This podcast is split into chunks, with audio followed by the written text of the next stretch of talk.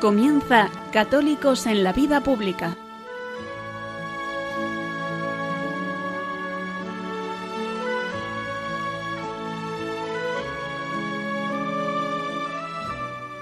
Un espacio dirigido en Radio María por Luis Zayas.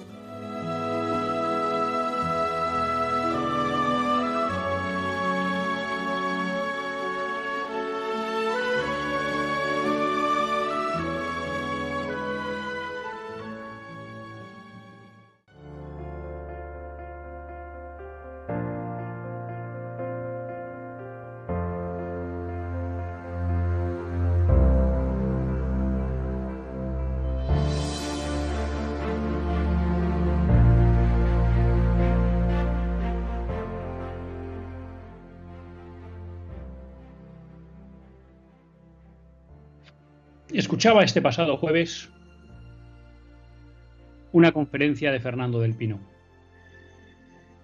Fernando del Pino tiene un blog que le recomiendo a todos ustedes, en donde trata de cuestiones de actualidad y en especial donde creo que con acierto y datos científicos desmonta el discurso dominante, fraudulento en temas como el cambio climático, la crisis energética, la confrontación entre Ucrania y Rusia y, por qué no, también toda la gestión de la crisis sanitaria del COVID. Fue una intervención y una conferencia interesante. Y el punto quizá que más me llamó la atención fue el miedo. Fernando del Pino nos habló del miedo y cómo el miedo estaba siendo el instrumento que estaba permitiendo poco a poco a los estados avanzar en el control social de sus sociedades, de sus poblaciones. Y lo que más me interesó fue que en el fondo la causa del miedo, digamos que la centraba en la pérdida de trascendencia de la sociedad moderna, en el hecho de que Dios ha desaparecido de nuestras sociedades. Y ante esa desaparición de Dios, que la modernidad nos ha vendido que era una liberación, el hombre se ha quedado huérfano. Y se ha quedado huérfano de lo más importante para una vida, que es del sentido de la vida. Cuando la vida no tiene sentido, lo único que parece tener sentido en la vida es no morir. Y ante esa, digamos, frontera insuperable del hombre, que es la muerte, el hombre solo se preocupa por vivir a toda costa, mejor dicho, por sobrevivir a toda costa. ¿Por qué? Porque tiene miedo a la muerte. Y ese miedo a la muerte viene dado fundamentalmente porque esa falta de trascendencia, esa falta de sentido de la vida, viene porque Dios no cuenta para el hombre moderno. Esa quizá es la gran esperanza que los católicos podemos llevar hoy al mundo. Los católicos podemos llevar hoy al mundo que la muerte no es un muro infranqueable, que la muerte no es el final de todo, sino el principio de la vida eterna. Y eso es lo que nos permite a los católicos vivir esperanzados y sobre todo vivir sin miedo existencial. Porque cuando uno vive con miedo existencial, al final es fácilmente maleable, porque todo su interés es en prolongar la vida, sea como sea, porque con la muerte cree que se acaba todo. Y parece lógico que ante una muerte que supone el fin de todo, nuestro empeño máximo sea en no llegar a ese momento de la muerte. Sin embargo, a cambio de ese precio de sobrevivir a toda costa, entregamos nuestra vida, entregamos nuestra libertad. Y ese miedo hace que nos convirtamos en esclavos, muchas veces no forzados, sino voluntariamente. Y eso, los que dirigen el mundo, los poderosos, lo saben. Y por eso están empeñados en vender al hombre una falsa seguridad según la cual si hacemos aquello que nos mandan, nos aseguran que no enfermaremos, que no moriremos. Pero cualquiera que tenga un mínimo de sentido común sabe que eso no es verdad. Sabe que a la muerte llegamos todos. Y por eso la gran pregunta del hombre hoy es ¿qué hacer para afrontar la muerte? Y ahí es donde los católicos tenemos la gran respuesta. Abrazar a Cristo, abrazar su cruz redentora, abrazar su resurrección salvadora. Por eso, en un mundo que vive hoy en el miedo y que le hace fácilmente manipulable y que, que y que permite que muchas personas acaben entregando su libertad y se conviertan en esclavos por una falsa esperanza, es más necesario que nunca hoy recordar que Cristo ha resucitado, que Cristo ha dado la vida por nosotros y nos ha ganado la vida eterna, y que por tanto el hombre, el católico, no tiene por qué tener miedo existencial. No tiene por qué tener miedo a la muerte. El propio Señor nos lo dice en el Evangelio. No tengáis miedo de los que os pueden quitar la vida. Tener miedo de los que pueden perder vuestra alma. Por eso, ¿qué mejor antídoto hoy ante una sociedad que permanentemente nos vende que existen amenazas infranqueables, riesgos de muerte permanentes, riesgos de enfermedad constante, que el decir no tenemos miedo porque tenemos la esperanza cristiana. Esa esperanza que nos dice que después de la muerte empieza lo grande, empieza lo bueno, la vida eterna. Y esa esperanza es la que hizo que los santos fueran esos hombres que supieron vivir de verdad, libres en este mundo.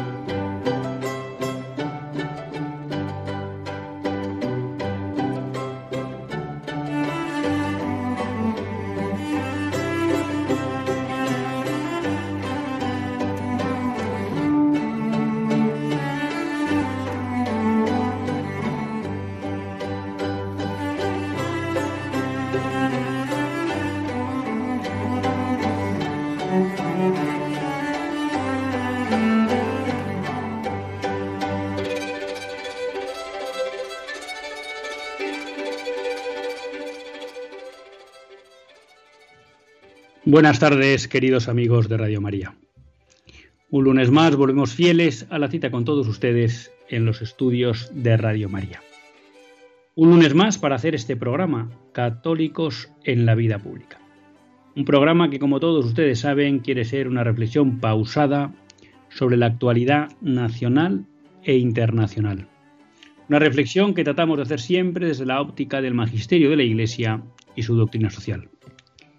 Una iglesia que no nos cansaremos de repetir es madre y maestra.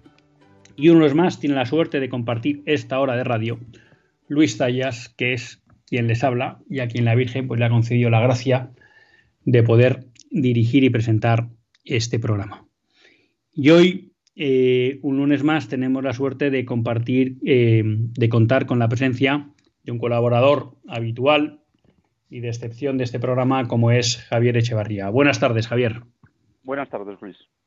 Ya saben todos ustedes que Javier es consultor y que, bueno, pues que es un, hombre que se maneja fenomenal en el ámbito radiofónico y tenemos la suerte pues, de contar hoy, hoy con él. Mm, Javier, bueno, un primer tema que se me ocurría para, para comentar hoy y empezando pues por seguir un poco, que siempre me gusta iniciar el programa al hilo un poco del editorial. Me sorprendió el otro día, eh, no había estado nunca personalmente con él, vamos, eh, tuve, estuve en una conferencia, Fernando del Pino, hablando un poco del miedo, cómo el miedo persigue, permite el control social por parte de las élites de buena parte de, de la sociedad. Y a mí me parecía que había una reflexión muy acertada cuando él en cierta medida, vinculaba o buscaba la causa profunda o última del miedo hoy en el miedo a la muerte, ¿no? Y cómo ese miedo a la muerte solo tiene una explicación porque el hombre hoy ha expulsado a Dios de su vida. Y la verdad que me parecía una reflexión interesante y que yo creo que, un poco como planteaba Niterial, nos plantea dos cosas. Una, que al final nos han vendido que quitar a Dios del ámbito de la persona y de la sociedad es liberador y parece que no está tan claro, o yo tengo claro que no está que no es nada claro, pero es que además en este caso concreto, como él lo explicaba y yo comparto esa explicación, acaba haciendo que el hombre ante ese miedo ante la muerte acabe viviendo como un esclavo. Y luego, por otro lado, que quizá ahí se marca un camino de lo que puede ofrecer hoy todo católico al mundo, ¿no? Y es esa esperanza que viene de la fe en Jesucristo muerto y resucitado. Pues sin duda, Luis, yo creo que es muy, muy evidente, ¿no?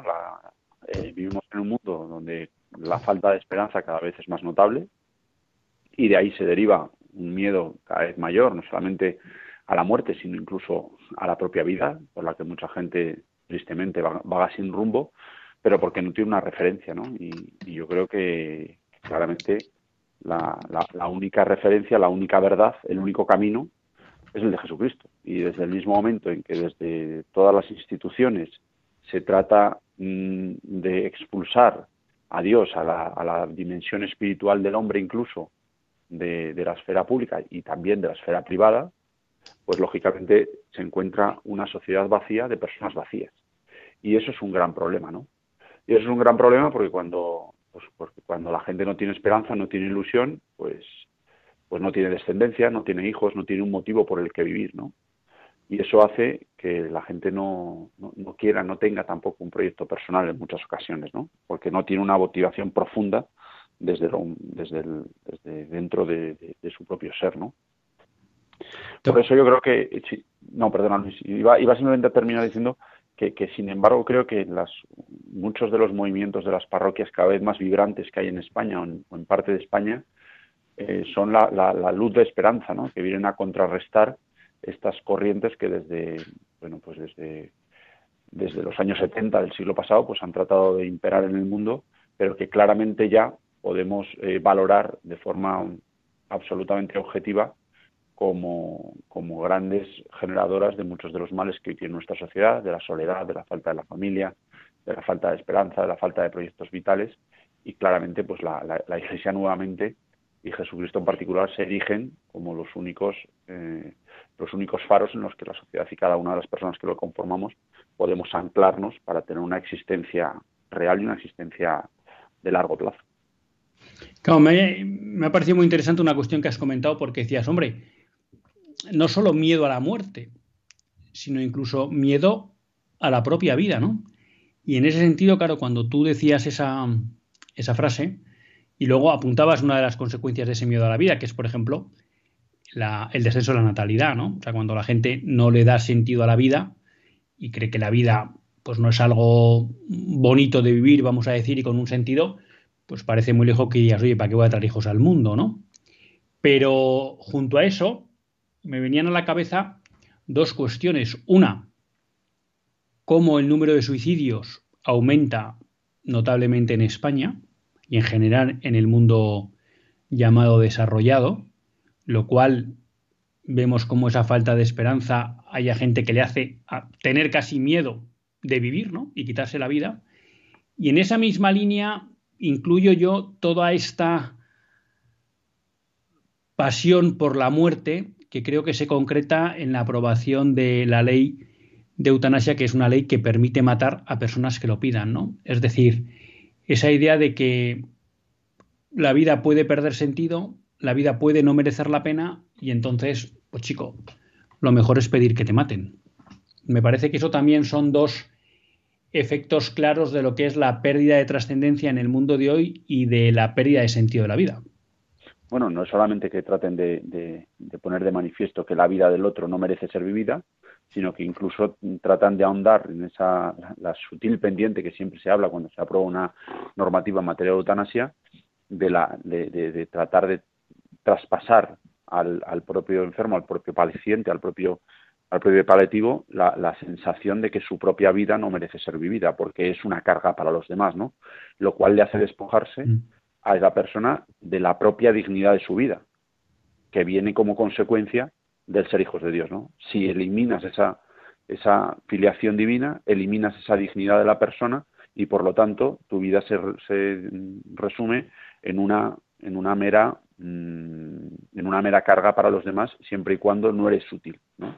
entonces acabas resumiendo la vida a que solamente merece ser vivida determinadas vidas, las que son útiles para los demás, ¿no? Y entonces, claro, cuando alguien pasa un momento complicado en su vida, eh, que merece ser cuidado, que merece ser atendido, que merece ser querido, como esos términos no son válidos en sí mismos porque solamente existe el concepto de utilitarismo, pues desde el mismo momento en que no eres útil, tu vida no es, no es digna de ser vivida. Quería aprovechar porque con, la emoción de que Javier estaba con nosotros y por presentarle rápido, se me ha olvidado recordarles a todos ustedes que si quieren intervenir en directo en el programa, lo pueden hacer escribiendo al WhatsApp 668 594383. 668 594383. Luego, después de la pausa, recordaremos el teléfono para intervenir en, en directo. Ya saben que si quieren algo de nosotros, pues pueden escribir a católicos en la vida pública. Enlazábamos con la eutanasia y tenía yo aquí apuntado mm, tres noticias que me parecía interesante compartir con, con todos ustedes y que creo que de alguna manera se relacionan con lo que venimos hablando, ¿no? Lo primero, bueno, que ya tenemos un balance de lo que ha sido el primer año de vigencia de la ley que permite matar a personas que lo soliciten en España que es que ha habido 158 personas que han sido matadas porque lo han pedido. En principio porque pensamos que lo han pedido. Es decir, durante el primer año, cada dos días ha habido una persona a la que se le ha matado con arreglo a la ley vigente porque ha solicitado que no quería seguir viviendo. Esto que puede parecer poco, bueno, pues yo creo que son cifras a vigilar, porque en seis años en Canadá se multiplicó aproximadamente por 10 el número de eutanasias. Entonces, cuando se habla de plano inclinado, la experiencia nos demuestra que es un plano bastante inclinado y que desgraciadamente una vez que se va introduciendo la mentalidad eutanásica en un país eh, lo hace de forma exponencial. Los países que más tiempo llevan con leyes de este tipo aprobadas, como son Bélgica y Holanda, pues aproximadamente se sitúan en niveles entre que el 4 y el 5% de las muertes de un año son provocadas porque la persona lo ha pedido, ¿no? Son consecuencia de la aplicación de, la eutanasia.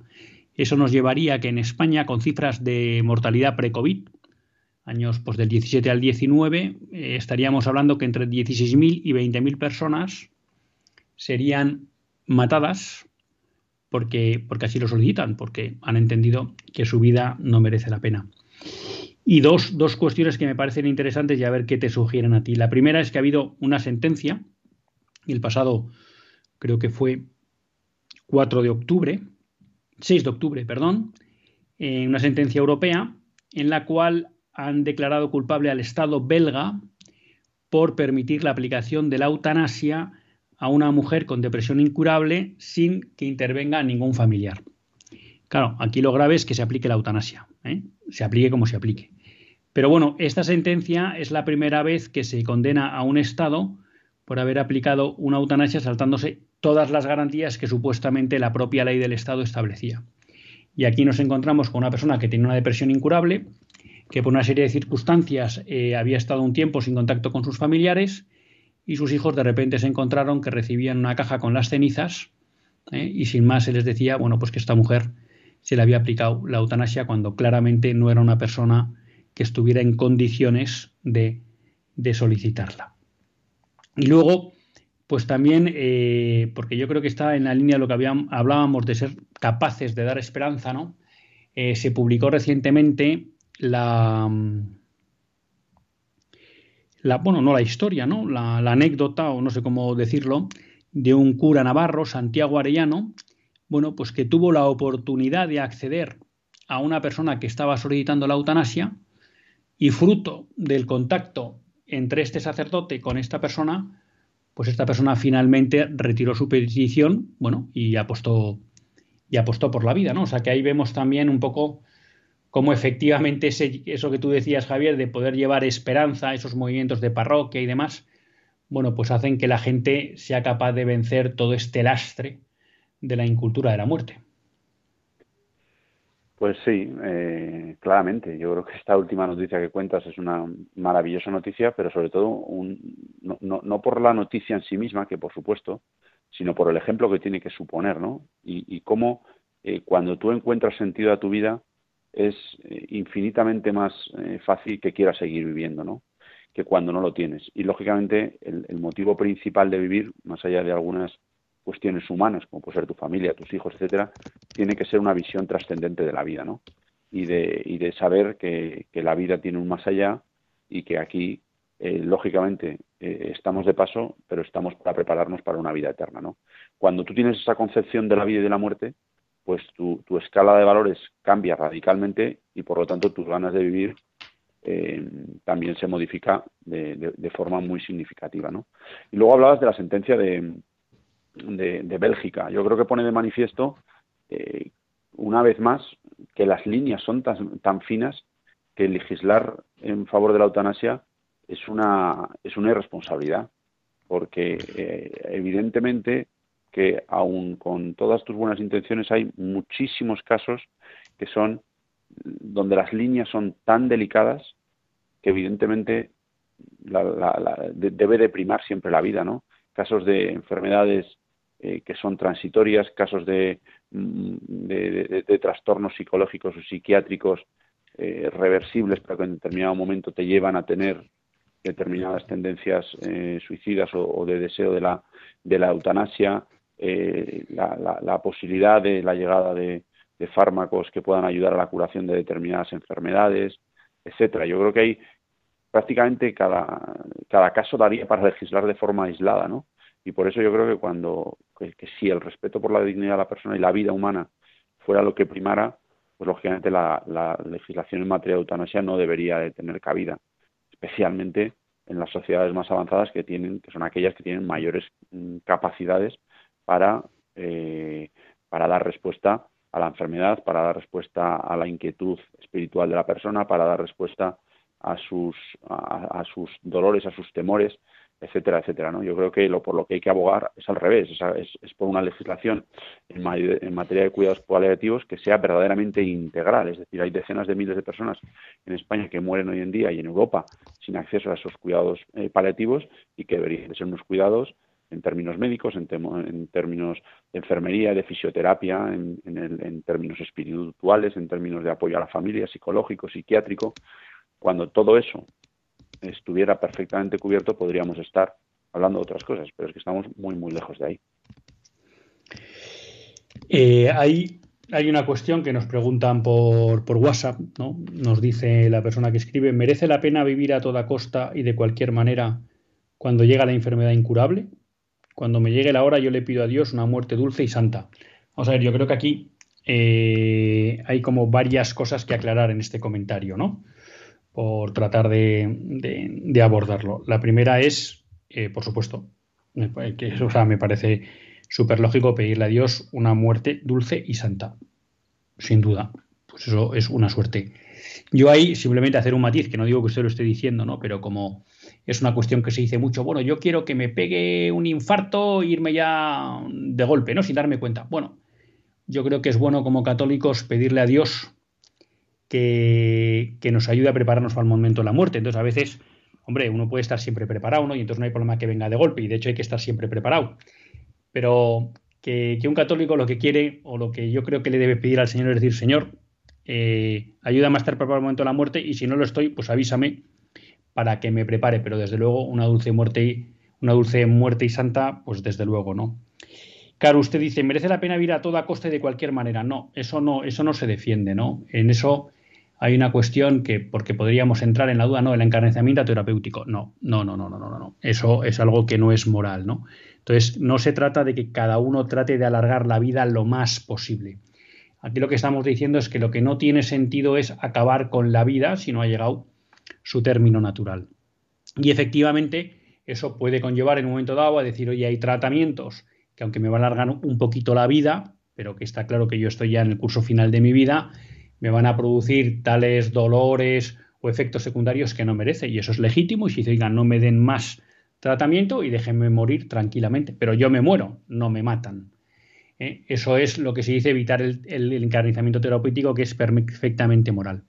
Y luego hay otro punto que quizá también es usted un poco el que le quiere, el que quiere tocar, y es que efectivamente pues puede haber situaciones en las que o bien el saber que es una enfermedad incurable genera mucha ansiedad, ¿no? Eh, y, bueno, pues sí, dolores, vamos a llamar psicológicos, psiquiátricos, ¿no? A una persona ante la ansiedad de saber, bueno, que se muere. O incluso pueden darse circunstancias que incluso pudiendo tener acceso a cuidados paliativos, o a lo mejor desgraciadamente, como denunciaba Javier antes, porque muchas veces no llegan, pues nos encontramos con un final de vida en el que sufrimos, ¿no? Y entonces, bueno, ahí también vuelve la pregunta, bueno, pero ¿tiene sentido este sufrimiento? Hombre, hay una primera cosa que es decir, oiga, no, desde el punto de vista humano, si me pudieran dar unos cuidados paliativos que me eviten este sufrimiento físico, pues que me los den y no tiene sentido, ¿no? Pero visto que a lo mejor las circunstancias son que tengo que pasar por ese sufrimiento físico, psicológico, bueno, nosotros como cristianos a ese sufrimiento le podemos dar un sentido. Y entonces esos momentos finales que a lo mejor en un momento dado Dios nos pide pasar, de dolor, de, sufrimiento, bueno, pues nosotros como cristianos le podemos dar un sentido redentor y ofrecerlos por la redención del mundo, lo mismo que Cristo hizo en la cruz, ¿no? Entonces yo creo que aquí también, en, toda esta cuestión de la eutanasia, y últimamente se lo he oído a varios sacerdotes, y la verdad que, a mí me, me, ha hecho pensar mucho, bueno, por supuesto que tenemos que intentar que nadie tenga dolor, tenemos que acompañar y ayudar a todas esas personas que tienen, eh, vamos a llamar, dolores psicológicos, ¿no? Problemas psicológicos ante una enfermedad terminal o incurable, pero creo que también una buena parte de la labor que tenemos que hacer en el mundo hoy es, aunque resulte duro, es que el sufrimiento tiene sentido. Eso no quiere decir que lo tengamos que buscar por buscar. Eso no quiere decir que no lo evitemos si lo podemos evitar pero sí el saber que si a lo mejor por las circunstancias que sea, ese sufrimiento psicológico o físico es inevitable, bueno, pues que si nosotros miramos a la cruz, ese sufrimiento tiene sentido. Y eso creo que es algo que también tenemos que transmitir al mundo, ¿no? El sufrimiento tiene un sentido. El sufrimiento puede tener un, un carácter redentor. Y creo que hay también, bueno, pues hay una labor de que hacer, sin que eso quiera decir que los cristianos somos masoquistas o que nos gusta el sufrimiento nada más lejos de la realidad. Los cristianos lo que nos gusta es ser felices, ¿no? También nos dice, si la muerte es el final definitivo de la vida, entonces hay que aferrarse a la vida, a cualquier precio y a cualquier manera. Si la muerte no es el final, entonces no, tenemos, no debemos tener miedo a la muerte cuando Dios quiera. Bueno, pues yo creo que efectivamente ese es un poco el pensamiento de un, de un católico. No sé qué te sugieren estos comentarios, Javier. Bueno, lo ha resumido estupendamente bien, ¿no? Yo creo que no se trata de, querer el dolor, ni de, como tampoco se trata de querer la muerte, pero se trata de aceptarla como, como mejor sea posible. Y sin duda la mejor forma es tratando de, acercarse a la cruz y de unirse a la, a la, a la labor redentora de, Jesucristo en la cruz. Yo creo que, sin ninguna duda no se trata de ser masocas, hablando en términos eh, de andar por casa, sino se trata de, bueno, aceptar las cosas que vienen de la mejor manera posible, evidentemente aceptando y queriendo todos los avances eh, médicos e investigadores que, nos ayudan a, reducir el dolor y a controlarlo, pero en caso de que lo hubiera, pues eh, ofreciendo por, por tantas personas que lo necesitan, tanto en el mundo como en el purgatorio, y que eh, incluso también por nuestra propia purificación y por nuestra propia salvación. Yo creo que ese es el camino y esa es la forma de darle un sentido sobrenatural a cosas que desde el punto de vista humano son difícilmente o imposible o de forma imposible de entender. No, y siendo duras estas situaciones, porque claro, a veces es fácil hablar sin haberlas vivido, pero no cabe duda que cuando uno, bueno, en los últimos años, por cuestión de toda esta cuestión de la ley de la eutanasia y demás, pues yo he tenido la suerte de tener contacto con muchos médicos y paliativistas y tal, y bueno, muchos te explican cómo eh, esos últimos momentos de vida, que a veces desde fuera pueden parecer que, son inútiles, inservibles, bueno, pues como muchas veces han supuesto una gran paz, tanto para el enfermo como para su alrededor. Tenemos que parar un segundo para dejar a todos nuestros oyentes que descansen un poco. Hacemos una breve pausa musical y volvemos con todos ustedes.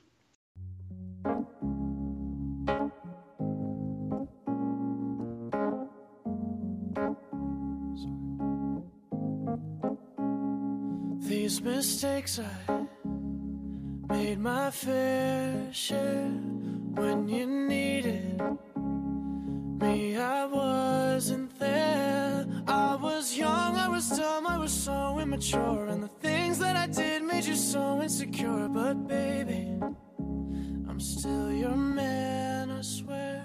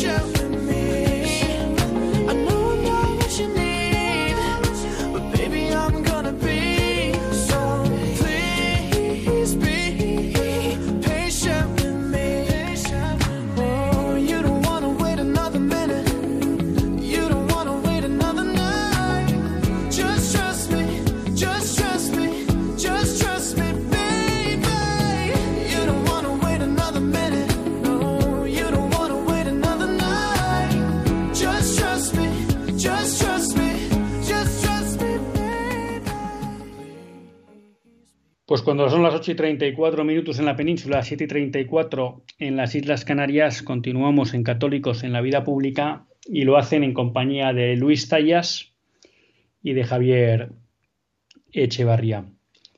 Bueno, es quizá el momento de recordarles que si alguien tiene interés en participar en directo en el programa, aunque lo puede seguir haciendo por el WhatsApp, pues también puede llamar al 91 005 4919. 910054919. Y estábamos hablando, Javier, un poco, eh, todo el trasfondo de, lo que comentábamos, de la cuestión también de la esperanza, ¿no? De dar esperanza al mundo. Y a mí me venía a la cabeza una equiparación que hacía Monseñor Munilla entre los tres últimos papas y las virtudes teologales, ¿no? Y hablaba de que, bueno, pues él veía que Benedicto XVI de alguna manera el Papa de la Fe. El Papa Francisco, bueno, el Papa Benedicto, pues por todo el empeño que había puesto en explicar la fe, en explicar la, eh, la unión entre fe y razón y demás. El Papa Francisco, pues era el Papa de la caridad, en el sentido pues, de todo eh, la denuncia que está haciendo de la cultura del descarte y demás. Y decía que San Juan Pablo II era el Papa de la esperanza. ¿no? Y yo creo que está muy bien traída esta trilogía. No, lo, había oído, Luis, qué buena comparativa. Monseñor Munilla, como siempre, eh, espectacular su, su ejemplo, porque la verdad es que encaja perfectamente con lo que yo también creo que son cada uno de ellos. Perdona que te he interrumpido, pero es que me ha salido del alma. vamos, es que es son tres ejemplos muy claros, yo creo, de lo que son las tres virtudes teologales, sin duda.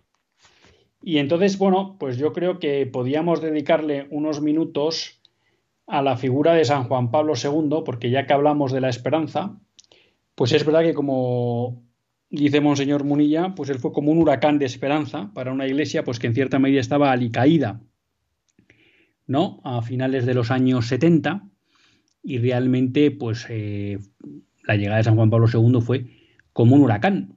Y el sábado pasado celebrábamos su fiesta, la fiesta de San Juan Pablo II, que se celebra en el día que accedió a la sede de Pedro en 1978, o sea que hace ya casi 30 y, bueno, si lo estoy diciendo de memoria, 34 años creo.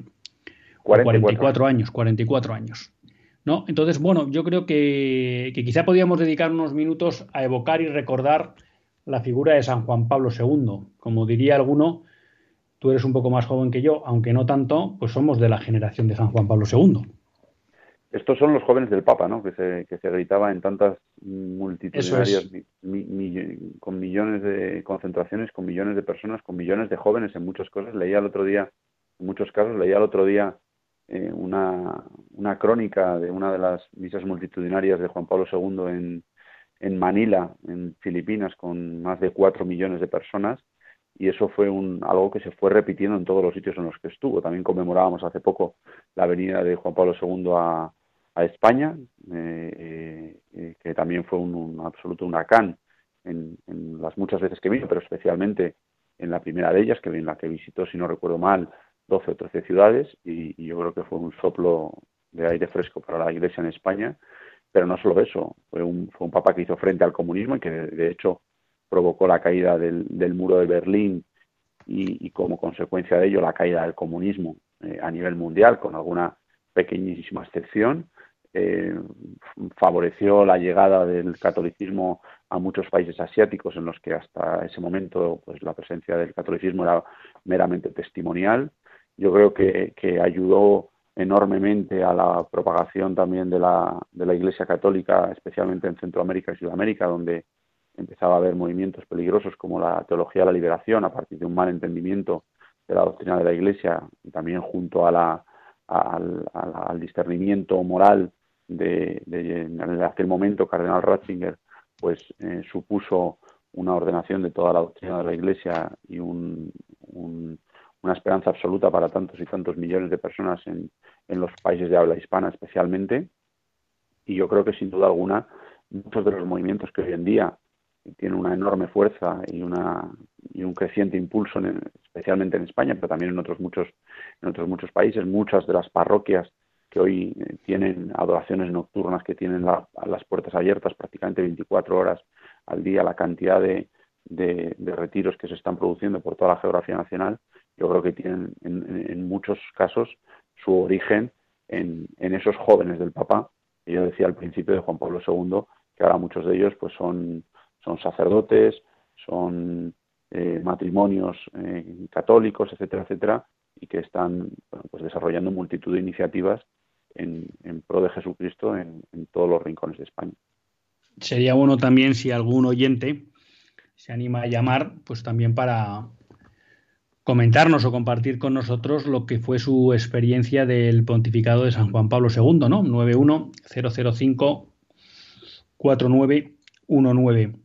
Sí, la verdad que fue un pontificado, de alguna manera uno tiene la sensación, claro, luego ya han pasado ocho años, casi casi ocho años de Benedicto XVI y son casi nueve de, del Papa Francisco, o sea que ya son 16 años, casi 17, no, 17 ya, porque murió en 2005, en abril de 2005, que San Juan Pablo II murió, ¿no?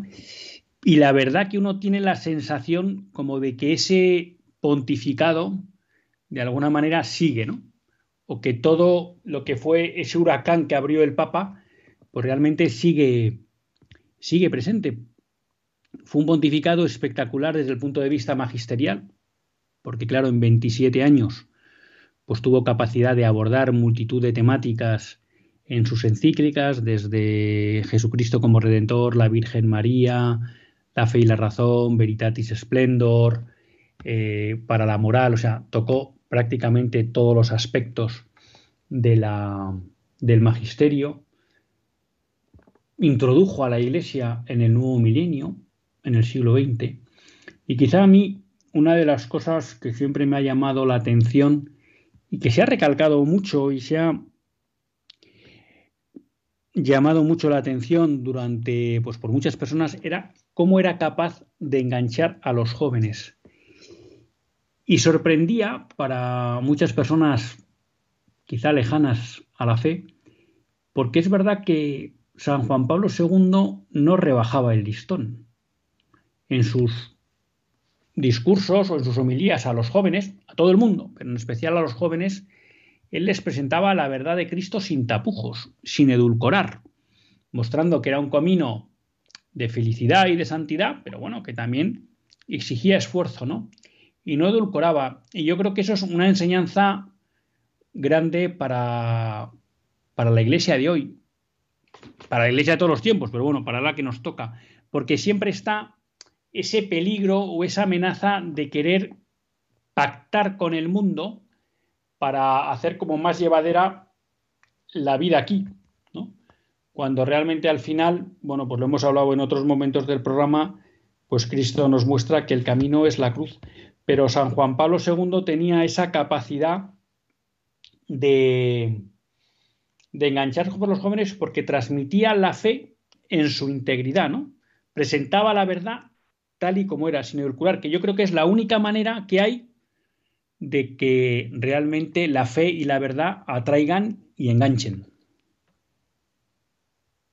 Bueno, de hecho, la religión católica es la única religión mm, que mantiene las cifras de fieles, de celebraciones, de, relación con los jóvenes, etcétera, en el mundo desarrollado. El resto de el resto de, de entidades o de religiones pues, pues en la inmensa mayoría, sobre todo en los países escandinavos, etcétera, tienen una bajada en su número de fieles que ya son prácticamente testimoniales, porque han intentado ser algo más de este mundo. Bueno, realmente no tienen, no, no, no tienen detrás la verdad y eso lógicamente condiciona, pero han tratado de ser amables con el mundo, han tratado de adaptarse a los nuevos tiempos y hay cuestiones que, que son, son de adaptarse, es decir, eh, eh, a lo mejor hace 200 años no se hablaba en la radio y hoy se habla en la radio, hace 200 años se evangelizaba solamente en el pueblo en el que vivías y hoy se evangeliza a los 700 millones de personas que hablan español a través de la radio.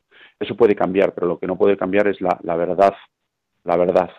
Y eso en la, Iglesia Católica yo creo que no se ha movido ni un milímetro. Y desde luego que lo que hizo Juan Pablo II con muchas cosas en contra, fue un ejemplo para todos los que venimos después, ¿no? Fue un ejemplo para los papas siguientes, fue un ejemplo para eh, todos los sacerdotes y todos los consagrados, fue un ejemplo para todos los laicos, para, para las familias, para los matrimonios, para los seminaristas, y yo creo que, su legado es especialmente importante por eso, ¿no? Porque, porque puso de manifiesto que la verdad es una y la verdad es invariable, ¿no? Y hay cosas que desde hace más de dos mil años eh, siguen siendo inamovibles y que por mucho que cambie el contexto, las cosas son como son y por mucho que nos empeñemos en ser amables, lo único que haría sería mm, pervertir la realidad de la verdad y la, y la realidad de la fe, de la fe católica en este caso.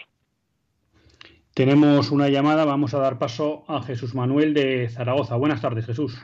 Hola, buenas noches. Mire, cuando llegó Juan Pablo II estábamos recién casados y nos levantamos con mi mujer a las 5 de la mañana para despedirlo en la Plaza del Aseo. Eh, lo tenemos como si fuese de la familia. Le rezo todos los días y está en el estaquillón de la entrada y en el álbum familiar. Un gran papa que le recé mucho por él y, que a España. Qué buena falta hace. Nada más. Pues muchas gracias, Jesús. La verdad que ha tocado dos temas que, que me parece bonito recordar. Uno ha dicho, bueno, pues estábamos recién casados, ¿no? Bueno, claramente podríamos decir hoy que, bueno, y creo que nos faltará la verdad, aunque todos los papas se han preocupado de esa cuestión, pero yo creo que sin lugar a dudas San Juan Pablo II es el papa de la familia, ¿no? Porque si ha habido algún papa que se ha preocupado por proteger la familia, por transmitir lo que es el amor humano, por cómo integrar la sexualidad en el amor humano y demás, bueno, pues yo creo que ahí está San Juan Pablo II. Y luego otra cosa, ya que dice que usted le fue a, a despedir al aseo, pues fue un papa que quiso mucho a España, ¿no? Vino cinco veces a visitar España y varias con viajes largos. Yo recuerdo haber estado en el 82 en Loyola, luego le vi también eh, un, año que pasó una parada muy rápida por el Pilar y luego estuve en la última en Cuatro Vientes en 2005. Es un papa que ha querido mucho a España y a mí siempre se me ha quedado grabada esa frase también cuando dijo España tierra de María, ¿no? Pues también nos marcó claro cuál era la vocación. Te dejo hablar ahora, Javier, pero tenemos a Flor de La Rioja. Buenas tardes, Flor. Buenas tardes. Mire, yo más que hablar del, pontificado de, Juan Pablo II, yo quisiera hablar de lo que estás suponiendo en, mi vida. Yo estoy admirada al conocer sus encíclicas, eh, la profundidad de su enseñanza, el bien que está haciendo en todos los estamentos, de, tanto de, la juventud como, como en la vida familiar. Y yo he leído vidas de él que verdaderamente me han tocado el alma. Y tuve la suerte, tuve la suerte, yo estaba en Italia en, en, en aquellos días, de estar en la plaza de San Pedro rezando cuando murió. Y después, por un privilegio especial, pude asistir en, en, la Basílica de San Pedro a su funeral. Entonces, yo cuando me acuerdo de él, eh, que aún quisiera tenerle como más devoción que la que le tengo, ¿no? Pero cuando me acuerdo de él, le pido que ayude a la Iglesia, que nos ayude a todos y que, que ponga luz en muchísimas cosas.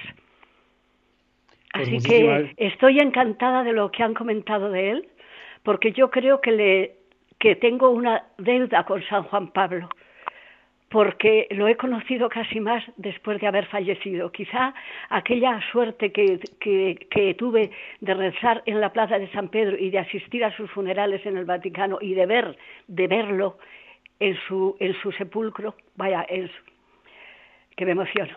Así que gracias por todo lo que han comentado esta tarde. Pues muchas gracias, Flor. Perdone porque ahora vamos a entrar con Antonio de Córdoba, pero antes dos cosas que ha comentado usted. Una, desde luego merece la pena leer, leer las encíclicas de San Juan Pablo II, las exhortaciones de San Juan Pablo II, muchas homilías que hay por ahí, vídeos. Eh, es un magisterio súper rico y también, ¿por qué no? Pues la teología del cuerpo, ¿no? Que a veces es difícil de entrar en ella, pero bueno, también hay libros que nos lo hacen más digerible. Y luego habló de la muerte, y a mí eso me ha traído a colación que yo pues no tuve la suerte de poder asistir al, funeral de San Juan Pablo II, pero sí me acuerdo perfectamente que esa noche, tarde noche, cuando murió, pues no sé cómo sucedió, se empezó a convocar a la gente a ir, yo estaba en Madrid en ese momento, a la Plaza de Colón, y allí nos reunimos gente y gente, no sabíamos muy bien quién te había convocado, y eran grupos rezando por el rosario por San Juan Pablo II, otros cantando por San Juan Pablo II. O sea que realmente aquellos días también fueron como de una espiritualidad muy fuerte. Tenemos a Antonia de Córdoba con nosotros. Antonia, buenas tardes. Hola, buenas tardes. Me ha encantado todo el programa, desde el principio hasta el final, ¿no? Pero me voy a referir a lo de la entradilla, ¿no? Lo de el miedo, lo, cómo lo utilizan actualmente a nivel político y a nivel mundial y a nivel social y a nivel para, para, para, para meternos por donde ellos nos quieren meter y cómo lo están consiguiendo. Y lo están consiguiendo a base, a base de mentiras. Entonces, mm, yo creo que, mm, en fin, que me parece a mí, no sé, a lo mejor estoy equivocada, ¿no? Que la Iglesia, mm, su misión es predicar la verdad, ¿vale? Por supuesto, pero eso ante todo pero también me parece a mí que tenía que desmontar las mentiras con un poco de más valentía. Me, me refiero no así de, de refilón. Yo creo que tenían que señalar y, y, apuntar un poco más para ver de dónde viene. Como este, yo no he leído ese artículo que usted ha dicho que debe de estar muy bien. No lo he leído. Voy a ver si me lo si lo puedo encontrar porque yo no sé manejar el ordenador. A ver si mi marido me lo busca que este, como este artículo que ha nombrado usted al principio, que desmonta todo lo que hay, eh, todas las mentiras que hay detrás del cambio climático, de no sé qué, de la guerra, un montón de cosas que hay ahora, que todo lo que eso es nada más que terrorismo psicológico. Que yo creo que llevan así ya metiéndonos con que el fin del mundo, con que no hay comida para todo el mundo, con que no sé qué, llevan así ya un montón de años. Que no se pueden tener más niños porque, porque, porque se va a acabar el mundo, porque no hay comida para todo el mundo, porque yo creo que eso es terrorismo psicológico y tenían, yo qué sé, yo veo que la iglesia no desmonta las mentiras. Aunque su misión es predicar la verdad, eso sí, por supuesto, pero...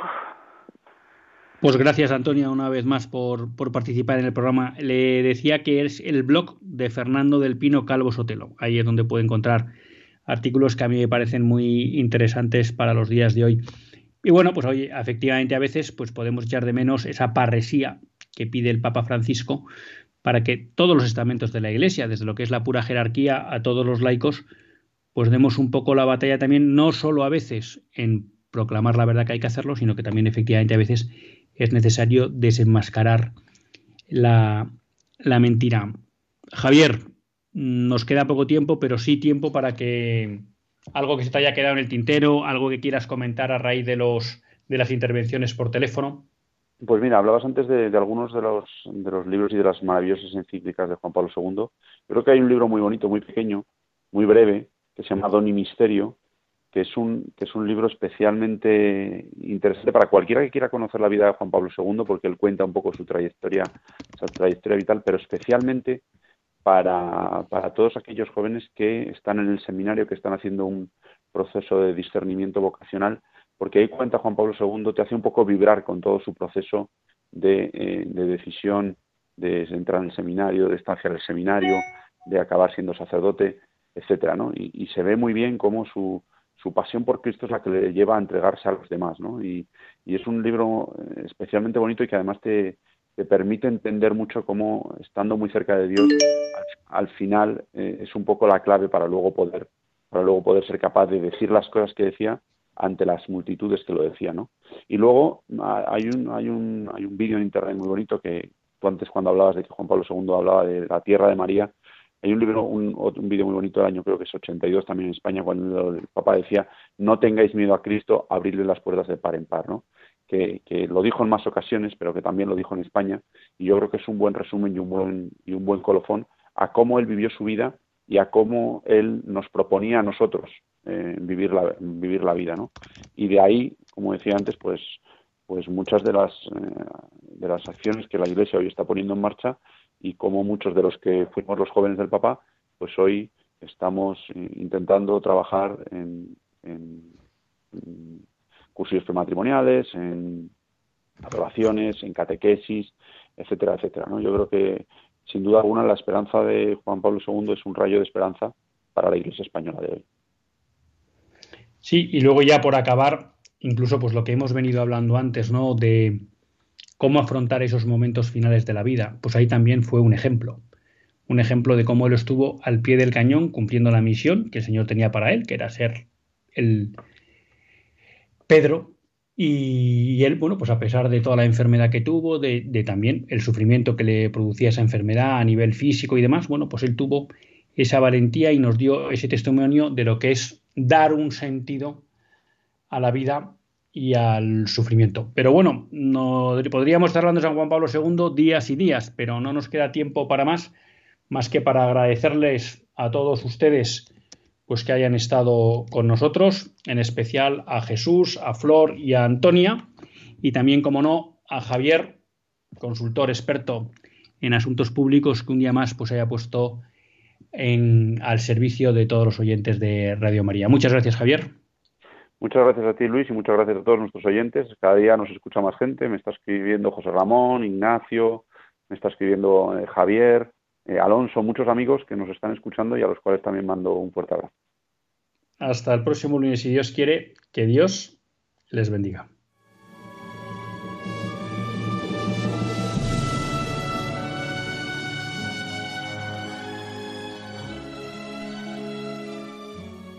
Así concluye Católicos en la Vida Pública, un programa que dirige Luis Zayas.